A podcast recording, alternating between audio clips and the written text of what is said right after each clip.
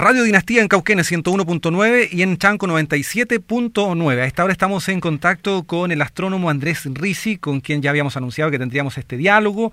Em, un hombre, por supuesto, del área de la ciencia, pero más relacionado con las comunicaciones. Hemos descubierto eso durante esta, esta investigación periodística previa. Un hombre que estuvo o está todavía muy relacionado con precisamente el mundo de la radio. Andrés, muy buenas tardes. Muchas gracias por atender nuestro llamado en una fecha tan especial. ¿Cómo está usted? ¿Qué tal? Un gusto comunicarnos. Eh, bien, muy bien, esperando, esperando el lunes el, evento que hace años venimos esperando.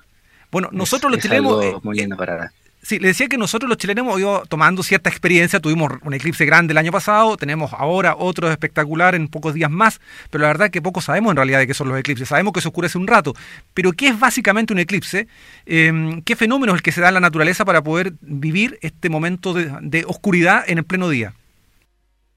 Bueno, antes que nada, aclarar que no soy astrónomo profesional, soy aficionado, me gusta el tema y me dedico a eso, sobre todo a la divulgación, como bien decía, ya sea en clubes de ciencia, con niños, o, o incluso en la, en la radio, como decías. Ahí, bueno, los eclipses se producen, en este caso los de sol, como el que vamos a tener ahora, se producen cuando la luna pasa por delante del Sol, visto desde acá, desde la Tierra. ¿Sí? ¿Se escucha bien? Sí, le escucho perfecto. Ah, bien, tengo mucha, mucho, mucha interferencia, mucho ruido. Eh, bueno, eso ocurre. Desde, visto desde la Tierra van a estar alineados la Tierra, la Luna y el Sol. Visto desde la Tierra, lo que nosotros vemos es que la Luna va a pasar por delante del Sol. En algunos lugares eso se ve eh, como una ocultación total. El, Sol es eclipsado completamente. Es una franja que cruza, en este caso, en este eclipse, de oeste a este. Eh, ahí en la zona de Chile pasa por Villarrica, por ejemplo. Y bueno, aquí en Argentina por Neuquén y la ciudad de las grutas ya en el Atlántico. Pero eh, ustedes están allí en, eh, en Malargüe. Vamos a hablar luego de otra novedad que hay, porque el fin de semana que viene también hay una novedad astronómica. Pero por lo pronto, sigamos en el tema del eclipse. Allí en eh, Malargüe, que está más o menos a la altura de Talca, si no me equivoco, en términos lineales, también van a tener parte de este eclipse. Y usted allí es parte del trabajo que se desarrolla en el Observatorio de Rayos Cósmicos, Pierre Auger.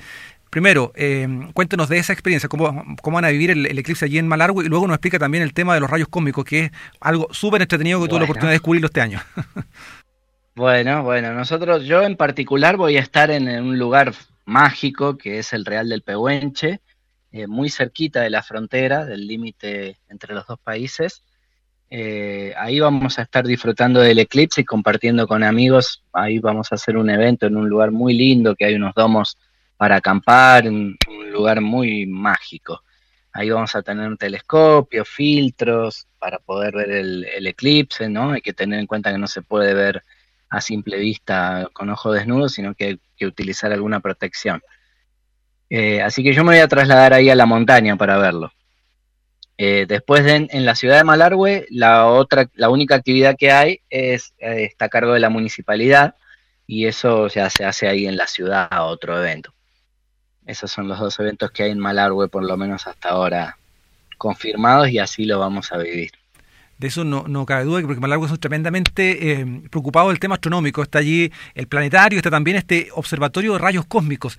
¿Qué son los rayos cósmicos y por qué se instala? Que es una tremenda, no solo la instalación que está a la orilla de la ciudad, sino que son muchas antenas dispersas por una inmensidad de terreno. Cuéntenos de todo aquello, por favor, y por qué se instala allí en Malargüe este tipo de, de observatorio. Bueno, los rayos cósmicos son partículas, son eh, eh, cosas muy pequeñas en la naturaleza que llegan a la Tierra, ya hace más de un siglo que sabemos que llegan, pero llegan con diferentes energías. Las que son de energías más bajas, podemos llegar a decir que son a velocidades más lentas, para, para ejemplificarlo, eh, llegan todo el tiempo. Ahora, por ejemplo, del Sol nos, nos están llegando un montón de esas partículas de rayos cósmicos, energías más bajas, como son partículas muy diminutas, muy chiquitas, atraviesan la materia, nos, atraviesan a nosotros. Eh, obviamente no lo vemos, no lo percibimos, pero eso ocurre. Pero hay rayos cósmicos, hay partículas de este tipo que vienen con muy alta energía, que no son las que vienen del Sol. Con energías tan altas que durante mucho tiempo ha sido un misterio conocer de dónde vienen, cuál es el origen, cuál es la fuente de estos rayos cósmicos de muy alta energía. Y eso es lo que hace el Observatorio Piroyer aquí en Malargüe. Detecta esas partículas de muy alta energía que no son muy comunes a medida que, buscamos energías más altas en los rayos cósmicos, cada vez tenemos menos cantidad de partículas, así que es raro encontrar una. Y bueno, lo que hace el observatorio, como vos decís, es tener una gran superficie, detectores en una gran superficie, son 1700 detectores en 3000 kilómetros cuadrados, ¿sí? imagínense que es un área de 50 kilómetros por 60 kilómetros, lo que comprende el observatorio. Y, y, allí están colocados unos tanques con agua que tienen unas antenas, como bien vos decís, y eso, eso detecta eh, una parte de, del fenómeno que ocurre con el rayo cósmico. Vamos a, explicarlo rápidamente. La partícula entra en la atmósfera y genera dos cosas. Primero genera una leve luz ultravioleta que nosotros no vemos al interactuar con la atmósfera, que eso se detecta en unos telescopios que hay. Hay seis, hay cuatro edificios con telescopios, con seis telescopios cada uno. Pero después, a medida que la partícula va ingresando, va rompiendo los átomos de la atmósfera y eso va generando una cascada, una lluvia de partículas. Hay una reacción en cadena, una partícula choca con otra y se van formando, se van desarmando los átomos de la atmósfera y eso cae eh, como una lluvia de partículas, que obviamente, reitero, eso no lo vemos, son partículas muy pequeñas y atraviesan la materia por esa misma razón, pero al interactuar con el agua que tienen los tanques, estos que están desperdigados en esa superficie, nosotros podemos detectarlos. Así que lo que tenemos es un detector de partículas. Eso es el Observatorio Piroyer, de energías muy altas que no sabemos muy bien de dónde vienen todavía sigue siendo un tremendo misterio aquello. Pero cuéntanos un poco más de, este um, observatorio, porque bueno, tuvimos la oportunidad, decíamos, de conocerlo, y, bueno, ahí hacen una, un recorrido muy interactivo, de mucha explicación y además de acceso liberado eh, habitualmente. Cuéntanos un poco de esa tarea eh, pedagógica, docente que desarrollan allí en el observatorio. Sí, ahí hacen, yo ya no trabajo más en ese lugar, pero ellos siguen haciendo, hacen ahí visitas muy interesantes, como bien vos decís, se puede visitar. Hace unos años la, la, reformaron, no sé si la habrás visto ya con la, con la nueva modalidad que tiene, que es muy interactiva, que uno puede ir y ir tocando cosas y le, las máquinas te van respondiendo. Eh, es muy interesante para visitar. Y bueno, desde ya se hacen visitas a las escuelas, se, se reciben a las escuelas y a grupos de turistas que, que vienen de otros lugares, así que es muy interesante el trabajo que se hace ahí también. Estamos dialogando con eh, Andrés Risi desde Malargüe y que ya se viene de camino, tengo entendido, aquí como bien decía, al límite prácticamente entre Chile y Argentina, donde están estos domos que son parte de esta nueva modalidad de turismo que se habla del glamping, que son domos pero muy cómodos uh -huh. con todas las, las, las, las, comodidades para poder estar alojados y, y, observar esto. Y se viene lo que conocemos comúnmente como lluvia de estrellas, y bien sabemos que no hay lluvias de estrellas. ¿Qué es lo que vemos y qué es lo que vamos a ver y cuándo se puede ver? Sí, es un eclipse particular porque, bueno, al ser un eclipse de sol ocurre obviamente durante el día, a la, a la, al mediodía más o menos vamos a tener el eclipse. Eh, y la noche anterior está el máximo de actividad de la lluvia de meteoros gemínidas, que es la mayor lluvia de meteoros del año para el hemisferio sur. La lluvia de meteoros, le solemos decir lluvias de estrellas porque parecen como estrellas que se caen, dice el dicho popular, pero en realidad son pequeños fragmentos de, polvo, de arena, de granitos de arena, rocas muy pequeñas, que han quedado esparcidas en el sistema solar. Y la Tierra, en su camino alrededor del Sol, nosotros viajamos muy rápido alrededor del Sol, vamos a casi 30 kilómetros por segundo. Así que a esa velocidad nos vamos chocando con estos restos que han quedado esparcidos por ahí. Cuando esos objetos ingresan en la atmósfera, van comprimiendo el oxígeno de la atmósfera, ese oxígeno se calienta y entra en combustión y eso es lo que vemos como una estrella fugaz. Es un objeto muy pequeño que hace que el oxígeno de la atmósfera entre en combustión y se desintegra rápidamente ahí en, la atmósfera. Lo perdemos enseguida porque es una energía muy alta la que se consume. Es cuando se consume ahí y se pierde en la atmósfera, lo llamamos meteoro.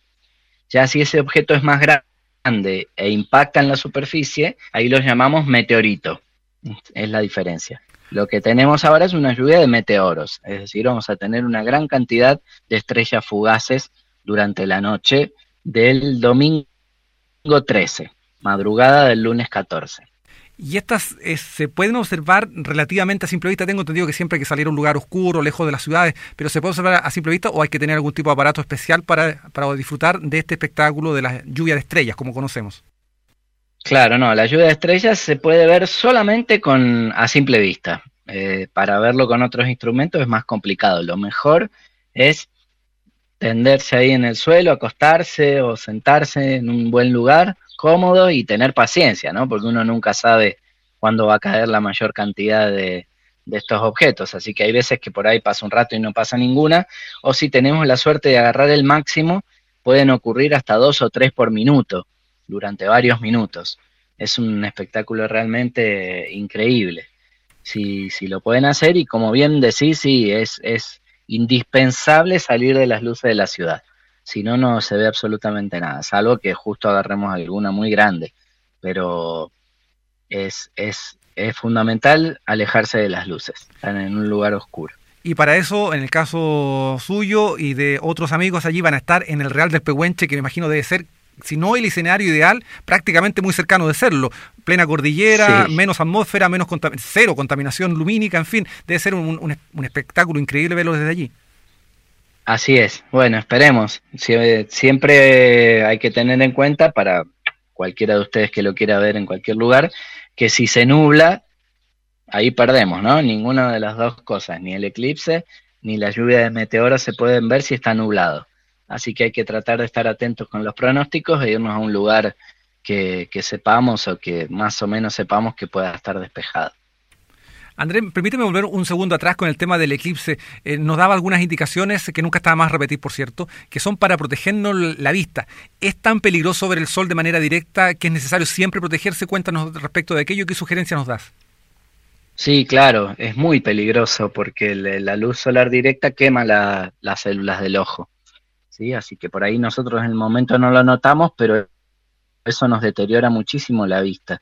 ¿no? Nos puede traer muchos problemas ver el sol directamente. Y cuando, la, cuando el sol está eclipsado, cuando la luna lo oculta, eh, pareciera como que tiene menos intensidad y da mucha tentación de verlo directamente, pero no, hay que tener muchísimo cuidado. Lo ideal es tener un filtro adecuado que venga para eso. Después hay algunos que usan las máscaras para soldar, ¿sí? Eh, para la soldadura eléctrica eso eh, no cualquiera puede servir también, tienen que ser del, número 14 hacia arriba. Las que son de, que tienen poco filtro también dañan la vista.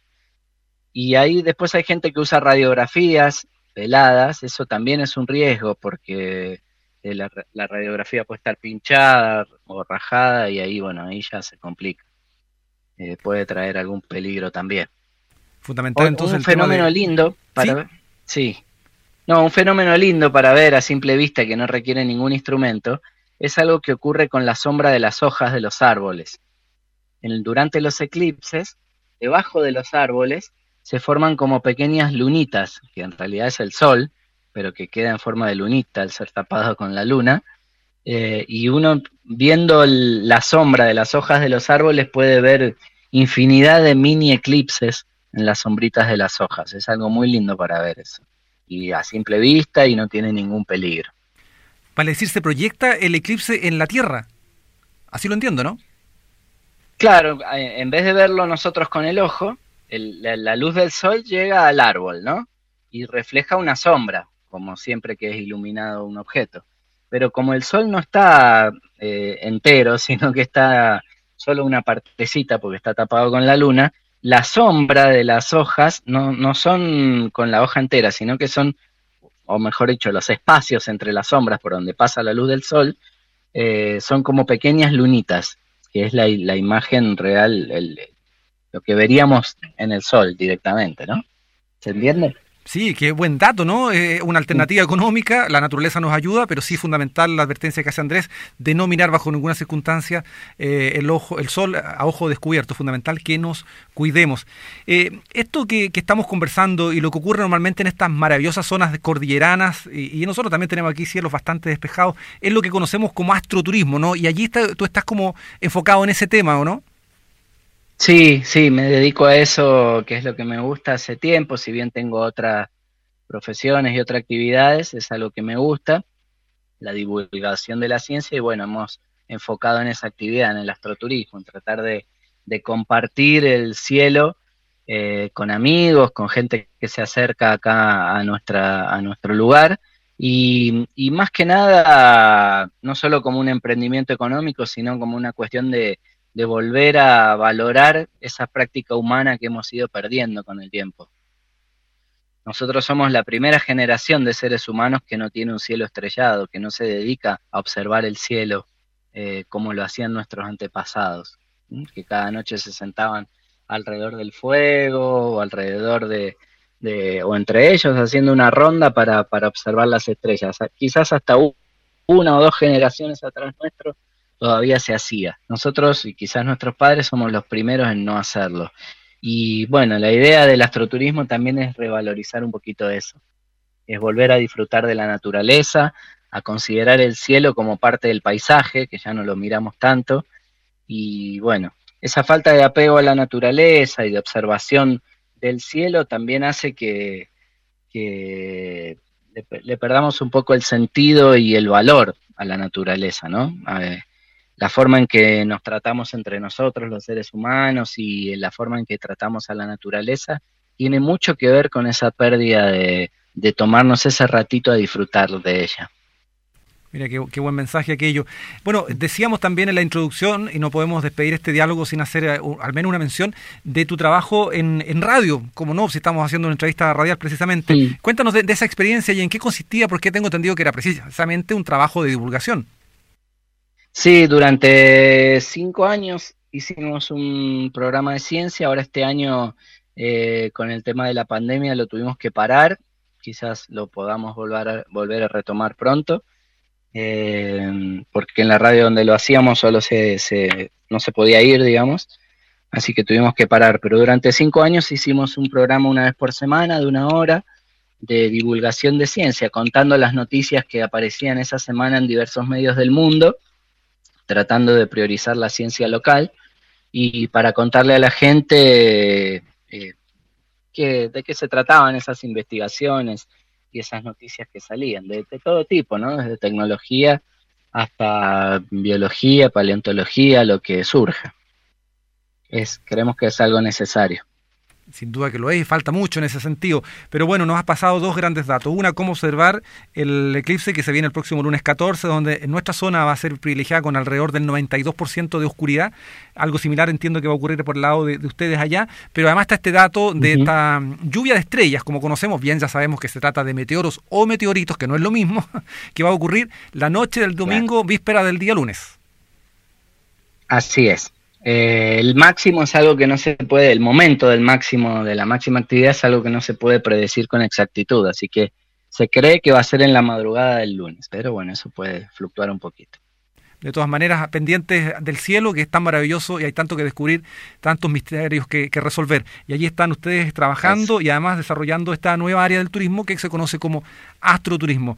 Andrés Rizzi, queremos agradecer este contacto, el agradecer también que hayas compartido estos conocimientos tan prácticos y tan profundos también de esta materia que es tan interesante y que a muchos nos tiene hoy día literalmente con el cuello vuelto hacia arriba mirando nuestro cielo, redescubriéndolo y esperemos que no sea solo para ahora, sino que sea de forma permanente en el tiempo. Muchas gracias Andrés.